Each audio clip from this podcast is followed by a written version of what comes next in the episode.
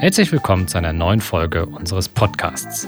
Das erste Halbjahr 2022 ist rum und die ersten Sommerferien haben auch schon angefangen. Ein guter Zeitpunkt, die besten Tipps aus den bisherigen Folgen dieses Jahres Revue passieren zu lassen. In den Shownotes sind alle Folgen verlinkt, so könnt ihr nach dem Tipp direkt zur jeweiligen Folge springen, um sie ganz zu hören. Legen wir los. Ein regelmäßiger Gast in unserem Podcast ist der Zeitmanagement-Coach Thomas Mangold. In Folge 44 ging es darum, wie uns Fokuszeit helfen kann, mehr Zeit für uns selbst zu gewinnen. Ein Tipp aus der Folge gibt es jetzt. Lass uns vielleicht erstmal ein bisschen, bevor wir jetzt auf den einzelnen Tag schauen, auf das Gesamtkonstrukt äh, schauen. Wie kriege ich ein bisschen mehr Entspannung in, den, in meiner Arbeit insgesamt? Was wären so die ersten Schritte auf dem Weg dahin, ähm, dass ich eben nicht lange Arbeitstage brauche, um alles zu schaffen? Ja, also der erste Schritt ist zunächst einmal, nennt sich Grenzen setzen. Ja, hört sich jetzt ein bisschen, ein bisschen eigenartig an. Was meine ich damit? Ganz einfach, du solltest prinzipiell mal deine Zeitbudgets kennen. Ich lade jede Unternehmerin und Unternehmer, das ist immer der Start unserer Zusammenarbeit eigentlich. Also das ist jetzt exklusiv in deinem Podcast, verrate ich das jetzt mal hier. aber, aber prinzipiell mal so eine ideale Woche zu erstellen. Wenn ich es mir aussuchen könnte, und ich meine mit idealer Woche jetzt nicht die Woche am, am Meer in der, in der Hängematte, sondern die ideale Arbeitswoche. Wie schaut die aus? Wie viel Zeit verbringe ich einerseits natürlich mit Arbeit und wo wir jetzt dann bei Überforderung sind, wie viel auch im Privatleben, wie viel Zeit verbringe ich für mich selbst mit Sport, mit Lesen, mit einfach mal auf einen Café gehen und nichts tun, also so irgendwelche Dinge, ähm, die können da alle reinfallen. Und einfach mal sich klar zu werden, weil das Hauptproblem von vielen Unternehmern und Unternehmern ist, sie wissen gar nicht, wie viel Zeit sie worin investieren. Sie wissen gar nicht, dass wenn ein Unternehmer fragt, wie viele Stunden hast du letzte Woche gearbeitet, dann höre ich so 60 bis 80 wahrscheinlich oder so, also so irgendwelche, irgendwelche Zahlen, die schon sehr weit auseinander liegen, weil zwischen 60 und 80 liegen doch ein paar Prozent. Mhm. Ähm, und, sie, und wenn ich dann genau frage, ja, wie viel Zeit hast du denn für dieses und dieses Projekt oder wie viel Zeit hast du mit Mitarbeitergesprächen verbracht oder wie viel Zeit hast du, hast du mit E-Mails und Kommunikation verbracht, dann ist es, äh, dann sind da nur noch Fragezeichen und dann sind da nur noch Schätzungen, die dann beim Überprüfen in der Regel extremst weit von der Realität abschweifen. Mhm. Und deswegen muss ich mir mal zum, im ersten Schritt im klar werden, wohin fließt meine Zeit und im zweiten Schritt muss ich definieren, wohin will ich eigentlich, dass meine Zeit fließt. Mhm. Weil auch dann wird man merken, dass da eine unheimliche Diskrepanz entsteht. Und sich mal ein leeres Kalenderblatt, wurscht, ob das jetzt analog oder, oder online ist, zur Hand zu nehmen, um mal zu skizzieren, wie würde ich mir denn wünschen, dass eine Woche in meinem Leben aussieht. Das ist jetzt nicht nur das Berufsleben gemeint, sondern auch das Privatleben und das Sonstige, was alles dazugehört halt einfach. Bei der Anmeldung einer Unternehmensmarke kann viel schiefgehen. Deshalb haben wir mit Rechtsanwältin Dr. Diana Taubert in der Folge 31 darüber gesprochen, wie Fehler bei der Markenanmeldung vermieden werden können. Einen Ausschnitt gibt es jetzt. Jetzt haben wir da einen guten Namen. ähm, du hattest ja auch schon gesagt, es gibt Wortmarken, Bildmarken, Wortbildmarken, Duftmarken und so weiter und so fort. Was soll ich denn jetzt genau anmelden davon und vielleicht auch wie, wie, wie viele Marken? Also eine Marke oder soll ich es in verschiedene Varianten machen? Ähm, wie, was, was rätst du da? Wie soll man vorgehen? Ja, das ist wie so oft im Leben, äh, darauf gibt es keine allgemeingültige Antwort. Ne? Das heißt immer so eine, der Jurist sagt immer gerne Einzelfallentscheidung, die man strategisch so ein bisschen ausrichten muss. Aber als ähm, Daumenregel kann man schon sagen, die Wortmarke ist das schärfste Schwert, sage ich immer, weil ähm, sämtliche Ausgestaltungen des Wortes dann mit umfasst sind vom Schutz. Ne, das heißt, ähm, wenn, wenn ich jetzt einen Begriff habe, Apple beispielsweise, und ähm, macht das habe nur den Begriff und in, in, in, in bunt und jemand anders schreibt das aber groß oder ganz anders oder hat vielleicht Groß- und Kleinbuchstaben. Es sieht auf den ersten Blick völlig anders aus. Mm, aber der Begriff ist mit drin oder, oder etwas, was so ähnlich klingt. Im Markenrecht geht es ja nicht um Identität in erster Linie, da komme ich meist gut raus, sondern es geht um Ähnlichkeit. Ne? Also das heißt, ähm, es muss eine Assoziation beim Verbraucher ähm, ähm, hergestellt werden, die in die Richtung geht. Wenn der das nicht unterscheiden kann oder zu lange drüber nachdenken muss, dann habe ich eine, eine zu hohe Ähnlichkeit und dann verletze ich das. Ne? Also ähm, wie gesagt, das muss nicht identisch sein. Und bei einer Wortmarke komme ich halt, ähm, kann ich einen größeren Bereich abdecken. Versicherungen sind sicherlich kein besonders spannendes Thema. Allerdings federn sie existenzbedrohende Schäden finanziell ab. Doch welche Versicherungen benötigen Unternehmer und Unternehmerinnen wirklich? Diese Frage habe ich mit dem Versicherungsexperten Dominik Ries in Folge 51 besprochen und insgesamt die acht wichtigsten Gewerbeversicherungen mit ihm zusammengestellt. Hören wir kurz rein. Ähm, angenommen, ihr seid jetzt, habt irgendwie ein Ladengeschäft. Ähm, vorher hat eure Putzfrau oder vielleicht sogar ihr selbst ähm, habt äh, den Boden gewischt, äh, weil man will ja natürlich einen, einen schönen Laden darbieten, äh, damit die Kunden auch reinkommen. Jetzt rutscht ein Kunde bei euch aus und bricht sich das Bein. Worst Case. Ähm, der Kunde ist, wenn es blöd läuft, vielleicht sogar irgendwie Rechtsanwalt und kann ähm, dadurch jetzt mehrere Wochen nicht arbeiten, hat vielleicht sogar einen Verdienstausfall. Das wäre ein Schaden, der klassischerweise über die Betriebshaftpflichtversicherung mit abgedeckt wäre. Mhm. Bedeutet, für alle Kosten, die jetzt da anfallen, eventuell auch Schadensersatz, was dieser unechte Vermögensschaden wäre, würde dann eure Betriebshaftpflichtversicherung greifen und würde dann schlussendlich die Kosten dafür übernehmen. Mhm. Oder ihr seid vielleicht anderweitig unterwegs, habt relativ viel Kundenkontakt im Sinne, dass ihr bei einem Kunden vor Ort seid. Wie schnell passiert es, dass ihr irgendwie mal das, den Laptop, das Handy oder sonstiger Gegenstand äh, eines Kunden oder auch Auftraggebers, wie auch immer, äh, beschädigt? Das ist auch ein ganz klassischer Fall, der über die Betriebshaftpflichtversicherung mit abgedeckt wäre. Und dann vielleicht noch mal kurz auf das Thema der Produkthaftung einzugehen, was ja auch ein Bestandteil ist der Betriebshaftpflicht.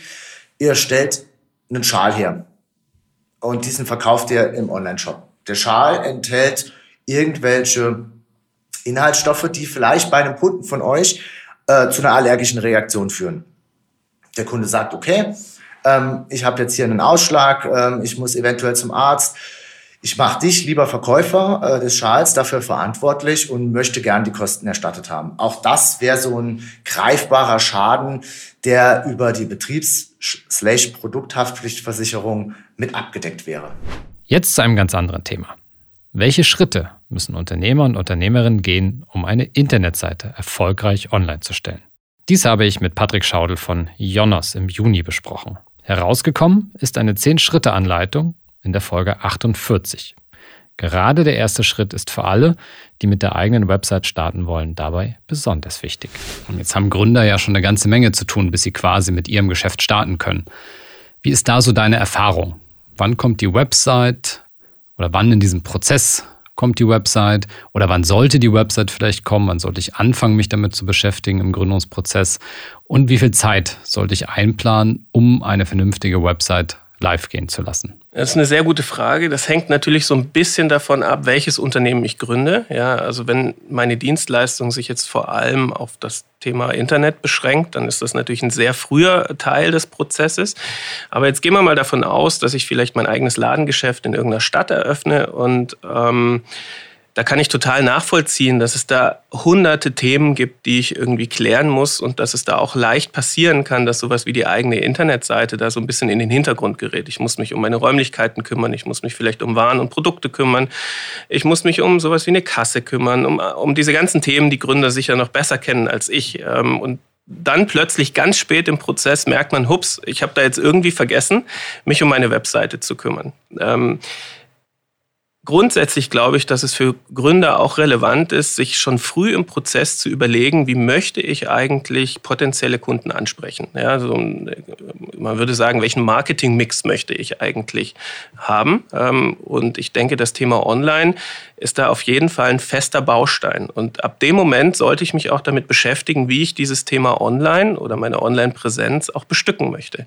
Wie möchte ich mich präsentieren? Welche Identität möchte ich da ausstrahlen? Mit welchen Tools möchte ich das machen? Wie möchte ich Reichweite oder andere Kunden ansprechen ähm, und Reichweite generieren? Dieser Podcast wird präsentiert von der KfW Bankengruppe. Ob Sie gründen oder in ein bestehendes Unternehmen einsteigen, Fördermittel der KfW erleichtern Ihnen die Existenzgründung und Ihre ersten Jahre der Selbstständigkeit. Finden Sie die passende Förderung und lassen Sie sich von anderen Vollblutunternehmerinnen und Unternehmern inspirieren. Unter kfw.de/slash gründen und kfw.de/slash Nachfolge. Alle wichtigen Infos dazu finden sich auch in den Shownotes dieser Folge.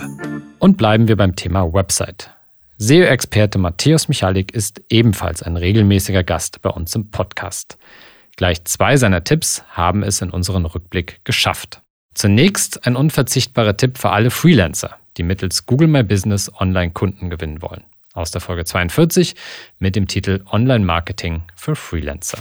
Genau, das ist im Grunde so der, der, der einfachste Baustein meiner Meinung nach. Ähm, noch einfacher als die eigene Webseite. Ähm, mittlerweile bietet auch ähm, Google sehr viele verschiedene Funktionalitäten und ähm, Google Unternehmensprofil ist ganz spannend, weil es eben in der Google Suche bei Google Maps auch ausgespielt wird. Ja, das bedeutet, jemand sucht nach Hochzeitsfotografie Berlin, ähm, versteht Google, es ist eine lokale Suchanfrage und da wird eine Google Maps äh, Integration ausgespielt und als Fotograf, Fotografin kann ich mich dort positionieren.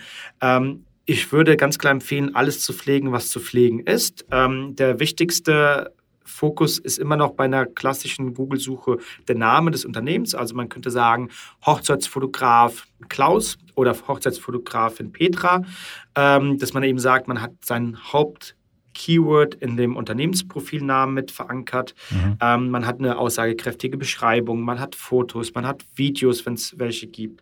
Äh, man kann dort Dienstleistungen hinterlegen. Also was biete ich an als Hochzeitsfotograf? Mache ich vielleicht nur Hochzeitsfotografie oder mache ich auch Porträtfotografie, mache ich auch Landschaftsfotografie, was auch immer ähm, ich als Dienstleistung anbiete, kann ich dort hinterlegen. Ähm, die korrekte Adresse sollte hinterlegt sein. Ähm, die Öffnungszeiten, wenn eben verfügbar, wenn man sagt, hey, ich habe auch ein kleines Studio, ähm, da können mich ähm, potenzielle Kunden und Kundinnen besuchen. Sollte man das eben alles pflegen. Mhm. Und da gibt es eben auch die Möglichkeit, sogar auch Posts zu veröffentlichen. Das heißt, ich kann das eigentlich auch so als eine Art Blog nutzen, um äh, meine Arbeit nochmal zu präsentieren. Ähm, und das wäre meiner Meinung nach so der erste Schritt, über den man sich Gedanken machen sollte. Ist jetzt auch nicht so viel Arbeit, das einmal richtig zu pflegen, ähm, wenn man auch versteht, wie Nutzer suchen. Also auch hier wiederum die Recherche nach richtigen Begriffen, kann man eben auch für lokale Suchergebnisse sein eigenes äh, Google-Unternehmensprofil optimieren. Welche SEO-Tools zu empfehlen sind, um das eigene Ranking zu monitoren und zu verbessern, habe ich mit Matthäus in Folge 36 besprochen. Ein Tipp aus der Folge gibt's direkt jetzt. Letztendlich würde ich schon behaupten, dadurch, dass Google ähm, das bestmögliche Ergebnis liefern will, auch bei der bezahlten Werbung, dass Google schon da sehr akkurate Daten liefern muss. Mhm. Ähm, auf der anderen Seite sehen wir aber auch, dass da teilweise auch blinde Flecken, Flecke, Flecken sind. Also wenn wir zum Beispiel keine Werbung schalten dürfen, wie im Zigarrenbereich, dann bekommen wir da kein Suchvolumen. Bedeutet, hier müssen wir über Drittanbieter-Tools gehen. Und natürlich macht es auch Sinn zu vergleichen, mal zu schauen, was hat ein Drittanbieter für Suchvolumendaten auf monatlicher Basis, was hat ein Keyword-Planner für, für monatliche Daten. Ähm, weil man kann nie zu 100% sicher sein, dass die Daten so akkurat sind, wie man sie gerne hätte. Mhm. Wenn man es abgleicht, manchmal auch mit den Impressionen der eigenen ähm, Domain, also man bedeut das bedeutet, wenn die Impression ausgespielt wird und man ist im Schnitt in, der, in den Top 10, ist die Anzahl der Impressionen eigentlich auch gleichzusehen mit dem Suchvolumen auf monatlicher Basis. Aber man sieht auch, dass hier bei dem Keyword Planner immer wieder Begriffe zusammengefasst werden, Singular, äh, Singular und Plural zusammengefasst wird, etc. Das heißt, die Daten sind nicht mehr so akkurat, wie sie früher waren, aber definitiv ein guter erster Ansatzpunkt, um besser zu verstehen, ist irgendwie Begriff A relevanter oder Begriff B. Mhm. Ähm, und das hilft natürlich schon bei der Strukturierung der Seite, sei es jetzt nach Dienstleistungen, sei es jetzt Kategorien im Online-Shop. Und ähm, das kann ein sehr, sehr guter erster Anlauf, Anlaufpunkt sein. Mit einer guten PR-Strategie lässt sich nachhaltig eine Marke aufbauen. Doch wie holt man mit zunächst begrenzten Mitteln das Maximum aus den eigenen PR-Bemühungen heraus? Diese Frage stellte ich im März der Kommunikationsexpertin und Buchautorin Dr. Lydia Prexel in Folge 35 zum Thema Erfolgreich in die Medien 10 PR-Tipps für Startups. Was ich gelernt habe, ist es ist super wichtig, immer aus Sicht der Journalistinnen und Journalisten und der Leserinnen und Leser zu denken. Also was interessiert die? Welches Problem löse ich denn für diese Kundinnen und Kunden oder für die Leser, Leserinnen? Und was ist für die relevant? Also ich sage mal so diese was so nahe liegt, ja, die Gründungsgeschichte. Wir haben uns getroffen und dann haben wir uns überlegt, wir machen ein Start-up und dann haben wir irgendwie die ersten, das erste Geld eingesammelt und die ersten Kunden.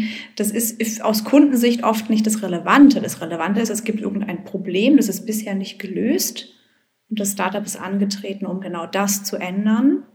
Und da liegt oft die Geschichte sozusagen begraben, zumindest am Anfang.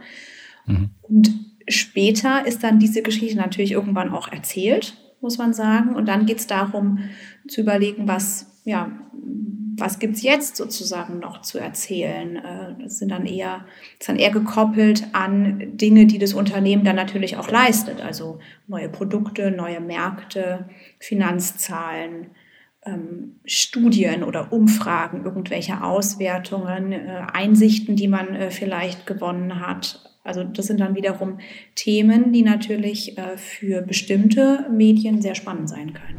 Zu Beginn ganz normal, langfristig hochproblematisch. Unternehmerinnen, die vorrangig operativ tätig sind und die strategische Führung ihres Unternehmens vernachlässigen. Doch wie gelingt die Fokussetzung auf die strategischen Themen, während wir im operativen Alltag zu versinken drohen? Thomas Mangold hat auch hierfür einen praktischen Tipp parat.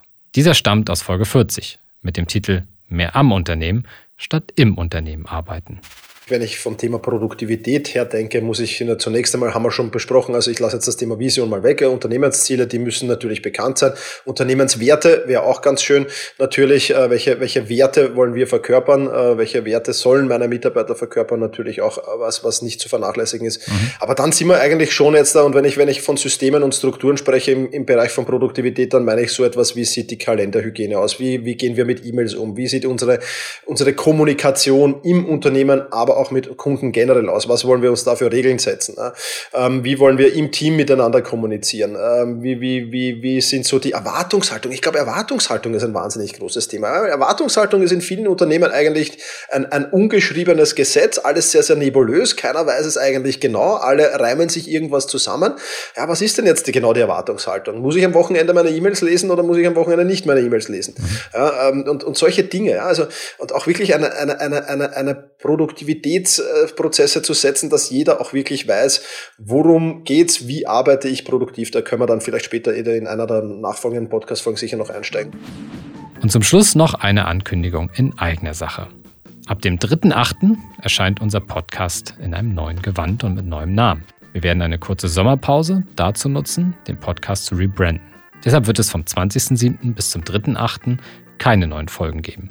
Nächste Woche vor der Sommerpause, wartet aber noch eine spannende Folge auf euch. Vielen Dank fürs Zuhören und bis dahin. Das war der Passion for Business Podcast. Für mehr Infos und weitere Folgen mit spannenden Gästen besuche uns auf passionforbusiness.de.